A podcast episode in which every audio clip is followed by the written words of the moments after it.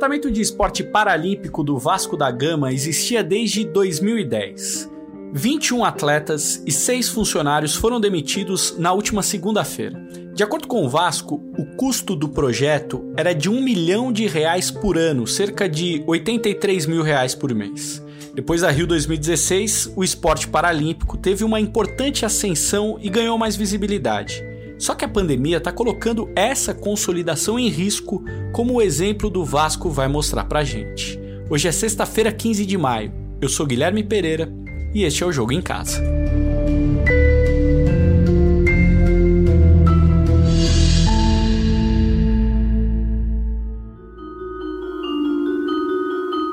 Vasco, por causa da grave crise financeira que o clube está atravessando, né, as atividades do esporte paralímpico foram encerradas.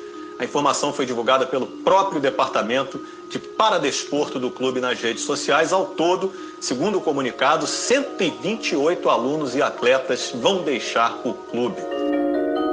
O projeto paralímpico do Vasco era o único entre os clubes grandes do Rio de Janeiro e atendia tanto atletas de alto rendimento quanto crianças e adolescentes que estavam tendo o primeiro contato com o esporte adaptado.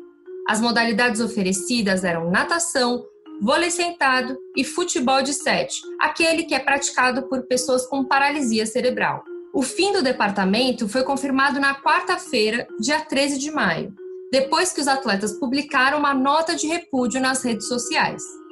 Mas eles ficaram sabendo dois dias antes, na segunda, quando foram convocados, segundo eles, para uma reunião de planejamento. Domingo agora fomos informados que haveria uma reunião na segunda-feira. Esse é o nadador Daniel Teófilo. Bem, chegando lá não era reunião, é...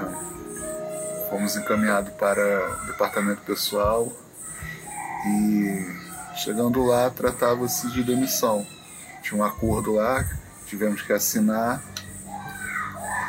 sem explicação nenhuma. Foi isso que aconteceu. Até agora estou sem entender por que isso. Só sei que até o momento acabou, né? Pra gente acabou. Agora a gente vai escutar outro nadador, o Rodrigo Menezes. Reunião não teve. Fomos direto, recepcionado para ir pro, pro RH e, recebi, já com o sindicato, já para fazer acordo com a nossa demissão, com sobre os salários atrasados, enfim. E sem uma explicação, sem, sem nenhuma conversa, saber nada, só simplesmente chegamos e foram, fomos demitidos.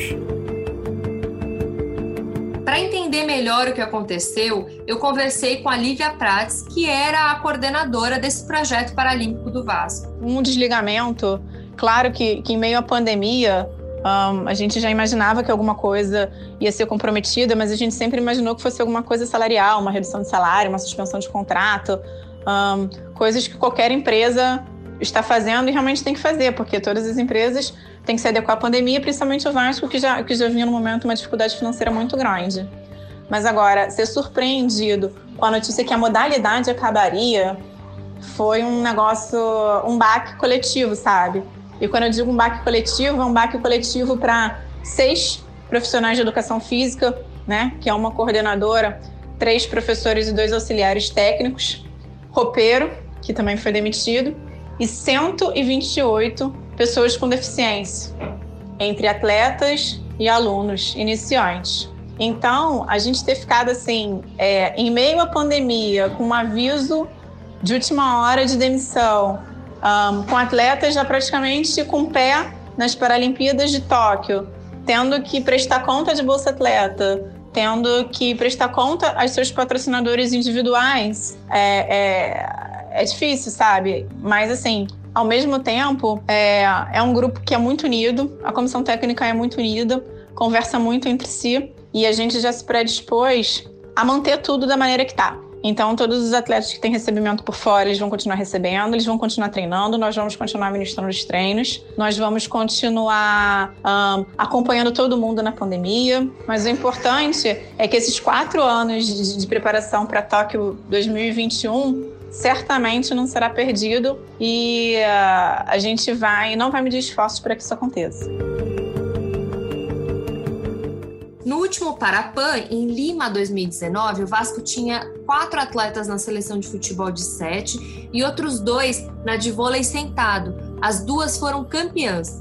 Na natação, quatro vascaínos conquistaram medalha de ouro. E é claro que a decisão de encerrar a equipe revoltou alguns atletas, como o nadador Caio Amorim, que estava no clube há 10 anos. Nesse período, ele foi para duas Paralimpíadas e conquistou sete medalhas para Pan-Americanas. A gente sabe que a pandemia vem afetando o caixa dos clubes no Brasil, que todo mundo está passando por um momento difícil, mas realmente eu acho que foi uma atitude covarde do grupo que gerencia o Vasco nesse momento, simplesmente encerrar só a divisão de esporte paralímpico, que não representa quase que nenhum custo para o clube é, em troca do resultado e da, da visibilidade que a gente traz. Ah, e realmente é, eu fiquei muito decepcionado é, com o Vasco. Isso, na minha opinião pessoal, é uma atitude até de preconceito. É, infelizmente, a gente ainda enfrenta isso no Brasil é, com o esporte paralímpico. Entre os atletas que foram demitidos do Vasco está a Camille Rodrigues, que além de ser campeã para a Pan-Americana, é dançarina. A Camille ficou super conhecida no Brasil por fazer parte do grupo de dançarinos da abertura do Fantástico. Realizou toda a coreografia usando uma prótese, foi a primeira pessoa com deficiência a aparecer na abertura do programa. Ela mandou uma mensagem falando como ela está se sentindo agora.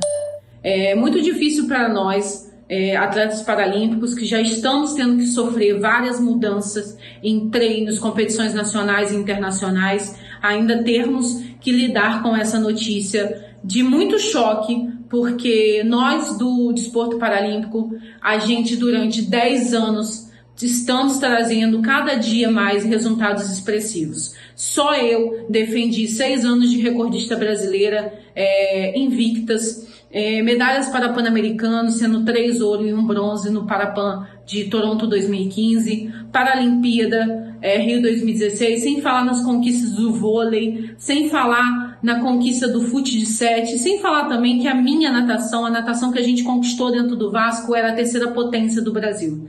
A gente fica muito triste, principalmente pelo jeito que foi nos dado a notícia. Eu acho que a gente merecia um pouco mais de respeito, principalmente pela história que a gente construiu dentro do clube. Mas mesmo assim fica o meu agradecimento pelos seis anos que eu consegui conquistar muitas coisas dentro do clube e agradecimento também à equipe de torcida que sempre me passou muita positividade. Segundo o IBGE, 45 milhões de pessoas têm algum tipo de deficiência no Brasil. E o esporte é tido como uma das principais ferramentas de inclusão social. Quem vai falar um pouco sobre isso é o Clodoaldo Silva, que foi um atleta que ajudou a abrir as portas para o esporte paralímpico no Brasil e hoje ele é comentarista de natação paralímpica do Sport TV. No total, o Clodoaldo participou de cinco Paralimpíadas e conquistou 14 medalhas: seis de ouro, seis de prata e duas de bronze.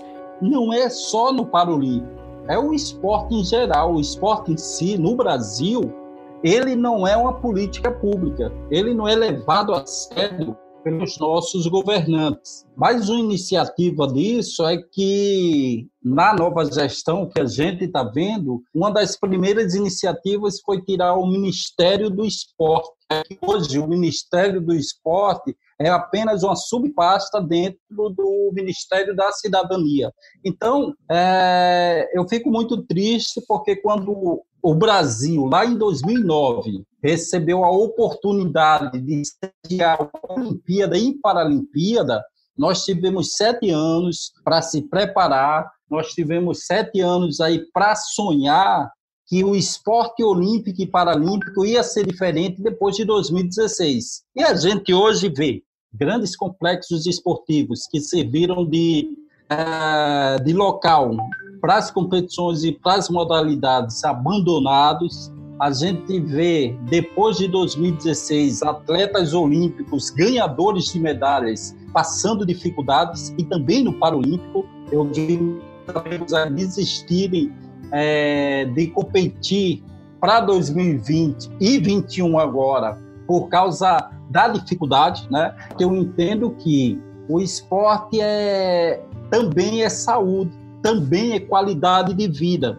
Porque se você não coloca uma criança, um adolescente no esporte para fazer qualquer que seja a modalidade, essa, essa pessoa não vai ter nada o que fazer. Então, se eu não tenho nada para fazer, um esporte que ensina tantas coisas, a questão de disciplina, a questão de se dedicar, a questão de confiança, se, você, se ele não está no esporte, ele vai estar tá na esquina. Né? E na esquina, né, a gente sabe que muitos, muitas pessoas que praticam esporte vivem em local de vulnerabilidade social, local que tem risco. Então, se ele não está numa quadra, se ele não está numa piscina, ele vai estar na esquina recebendo aí convites né, de traficantes, e aí vai para o mundo do crime, ou seja, é, se o país não investiu no esporte ali lá na frente, ele vai ter que investir aquele dinheiro que ele tirou do esporte para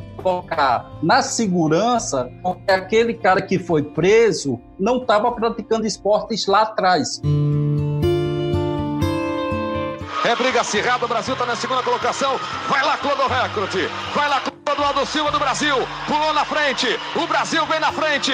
O Brasil vem na liderança com o Clodoaldo Silva. Tá pintando mais uma medalha de ouro pro Brasil. Vai, Clodo Recorde. Vem o Brasil na liderança. Os últimos 25 metros aí pro Brasil. Vem forte o Clodoaldo Silva. Vem para vencer mais uma, Clodoaldo Silva. Vem para conquistar mais uma medalha de ouro nos últimos metros. As últimas braçadas para Clodoaldo Silva do Brasil. 5 metros. Vem Brasil. Vem o ouro. Medalha de ouro para o Brasil. E novo recorde paralímpico para o Brasil. Eu acho essa demissão lamentável, uma notícia muito triste nesse momento que estamos vivendo jamais visto nessa nossa geração. Eu fico muito triste, principalmente pelos atletas e por mais um clube as portas para pessoas com deficiência. Por outro lado, a minha tristeza maior é pela questão da justificativa do Clube Vasco da Gama dessa gestão é, que está lá. E a justificativa é que, nesse momento de crise e pandemia, tivemos que é, arcar, fazer, ter essas providências para poder aí estar tá diminuindo a folha salarial. Só que só foi feito né, com a equipe paralímpica do Vasco da Gama. Não foi feito com, não quero que seja feito, mas não foi feito com o esporte olímpico, não foi feito com é, funcionários. O que está havendo, todas as, é, todas as empresas, não só do Rio de Janeiro, mas no Brasil e no mundo, está acontecendo uma suspensão do contrato isso é até decreto nacional, que possa ter um, uma suspensão para daqui a 90 dias, para que possa haver essa normalidade de Então, Vasco da Gama tinha todos, é, tinha outras possibilidades, diminuir salário, diminuir carga horária, tinha tantas outras coisas, e a demissão seria a última possibilidade. Por que acabar? E a gente agora fica desamparado, fica sem saber é, por quê, fica sem saber o motivo, fica sem saber nada. E eu queria uma resposta do Vasco, uma resposta que pudesse me convencer de que isso realmente tem que ser feito, porque não entendi mesmo. O jogo em casa procurou o Vasco. Em nota, o clube afirmou, aspas, as atividades da divisão paralímpica foram encerradas momentaneamente até que o clube reúna novamente condições de investir em uma área pela qual sempre demonstrou apreço Fecha aspas. Martim Fernandes, e aí, tudo bem? E aí, Gui, um abraço para você, um abraço para todo mundo. Martim, o que representa esse corte no orçamento do Vasco, né? Um custo de um milhão de reais por ano, cerca de 83 mil reais por mês. Bom, o Vasco teve um 2019 muito difícil nas contas, né? O faturamento caiu, a dívida aumentou, é um clube numa situação financeira muito complicada. Tem que pesar dois fatores aí. Um é o papel histórico do Vasco, um clube com uma história linda de resistência, de acolher trabalhadores quando o futebol era um esporte de elite, de luta contra o racismo, a construção de São Januário como uma, uma peça de resistência e tudo mais. O outro fator é o seguinte, quando o clube está numa situação tão difícil, tão delicada, qualquer centavo que se consiga economizar pode fazer diferença. Mas os clubes de futebol não são entidades exatamente austeras, né? Não adianta cortar o esporte paralímpico hoje, um milhão de reais por ano, e amanhã fazer um gasto muito maior de outro lado. A gente sabe que no futebol os ralos por onde escoa o dinheiro são muitos. Eu pedi uma ajuda para o nosso companheiro Rodrigo Capello, jornalista aqui do Grupo Globo, especializado em negócios do esporte, para explicar melhor o impacto dessa decisão para as finanças do Vasco. Martim Fernandes, Guilherme Pereira, Bruna Campos, obrigado pelo convite para participar do podcast de vocês. Vou tentar colaborar com algumas ponderações aqui em relação ao assunto. Primeiro é que se a gente olhar para a parte financeira, a gente vai, numa primeira comparação, ver que o Vasco tem um faturamento de 200 milhões de reais. Esse foi o faturamento do ano passado, 204 para ser mais preciso. Então, quando a gente fala em um corte de um milhão de reais por ano, pode até parecer pouca coisa, né? Um em 200 pode parecer desnecessário. Mas a gente tem que lembrar que o Vasco é um clube estrangulado financeiramente há muitos anos, né? Que, que tem muitas receitas antecipadas, tem muitas dívidas a pagar, tem uma pressão considerável pelo futebol, né? E aí eu busco um outro dado, um outro ponto de vista aqui também do balanço financeiro do clube, para a gente entender isso melhor. Quando a gente trata de fluxo de caixa, né, que efetivamente é dinheiro que entrou e saiu da conta do Vasco, que ele precisou, né, que ele arrecadou e teve que, que gastar para pagar os seus custos, a gente encontra que para começar e terminar o ano mais ou menos no zero, ele precisou de 50 milhões de reais emprestados, né? um clube que fatura 200, e só termina o ano com o caixa zerado, porque precisou pegar 50 emprestados, é claramente um clube em péssima situação financeira. E aí, nesse cenário, fazer corte de custos não tem muito é, não tem muito o que fazer. Realmente é, é, algo necessário. A gente precisa aqui entender se o esporte paralímpico era justo a ponta que deveria receber uma redução num momento como esse. E aí eu deixo para vocês opinarem. Eu confesso que não tenho opinião formada. Né? É, o futebol poderia custar menos? Talvez. O futebol é o carro-chefe. O futebol é a parte que recebe as cobranças dos torcedores e da imprensa. Se você cortar custo demais no futebol e o clube parar na segunda divisão, ele quebra de vez. Né? Então é, é um assunto um tanto quanto delicado. Eu só queria entrar em mais um ponto, sem esticar demais o áudio, que é a questão dos projetos incentivados, porque o Vasco ressalta na nota oficial dele que ele não tem como arcar com esse custo de um milhão de reais por ano, porque ele não tem projetos incentivados. E a gente tem que entender por quê. A gente está tratando de um clube que regularmente não paga os seus impostos, não está com a sua situação fiscal é, organizada, adequada, e é isso que impede ele de ir até o governo apresentar projetos de, de incentivo, né, projetos esportivos com incentivo estatal, é, e ele não consegue esse, essa fonte de, de receita com apoio do governo, como por exemplo o Flamengo consegue há muitos anos. Né? Isso é fruto da desorganização do Vasco, é fruto do endividamento do Vasco, não é um, um algo que caiu do céu. Então, o Vasco poderia ter feito a, a parte dele e organizado essa questão do, dos projetos incentivados para hoje conseguir manter o seu custo de futebol onde precisa, sem perder projetos importantes como o caso do Paralímpico. É triste. E logo em meio a isso tudo que a gente vem vivendo, né, sobre essa pandemia, acabar o esporte poderia até dar um tempo, fazer alguma coisa, mas extinguir assim um departamento completo é complicado. Eu fico muito triste, espero que isso não comprometa a carreira dos atletas que estão que fazem parte da seleção. Como deu para perceber, os atletas estão preocupados com o futuro deles, com o futuro das seleções e com o futuro do esporte paralímpico também. Eu conversei com o presidente do Comitê Paralímpico Brasileiro, Misael Conrado, para entender melhor o impacto dessa decisão no contexto mais amplo do esporte paralímpico no Brasil.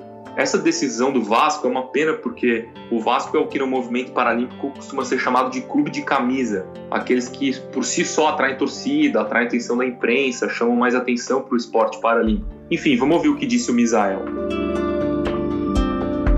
A gente viu com muita tristeza essa decisão do, do Vasco da Gama, a gente lamenta bastante. O Vasco foi um clube muito importante no sistema paralímpico, resultados expressivos na natação, no voleibol. Então a gente fica com muita tristeza e fica com a expectativa de que o Vasco possa voltar e de que possa é, seguir dando atendimento aos atletas com deficiência, né, aos atletas paralímpicos do Rio de Janeiro. Ao mesmo tempo, nós disponibilizamos a estrutura, obviamente que assim que retornarem as atividades, do nosso centro de referência, que está lá no Cefam, na Marinha, para os atletas uh, que, que treinavam nas estruturas do Vasco da Gama e ofereceremos todo o apoio da nossa equipe multidisciplinar.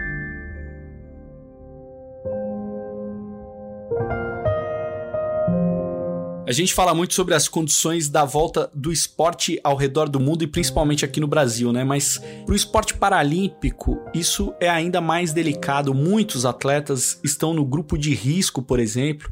Ou seja, a, a incógnita em relação a isso para eles é muito maior. Na semana que vem, o CPB, Comitê Paralímpico Brasileiro, deve publicar um protocolo com orientações para que atletas, confederações e clubes saibam o que fazer quando a quarentena acabar. De acordo com o Ministério da Saúde, 13.993 pessoas morreram no Brasil por causa da Covid-19. No total, são 200.918 casos confirmados. Os números continuam crescendo. O Jogo em Casa tem a produção e reportagem da Bruna Campos, do Martim Fernandes e do Henrique Totti. A edição é do Leonardo Bianchi e do Guilherme Daolio. Lembrando que você encontra o jogo em casa na Apple Podcasts, no Google, no Pocket Casts, no Spotify e, claro, lá no nosso globesport.com/podcasts. Eu sou Guilherme Pereira. Um abraço para você e até amanhã.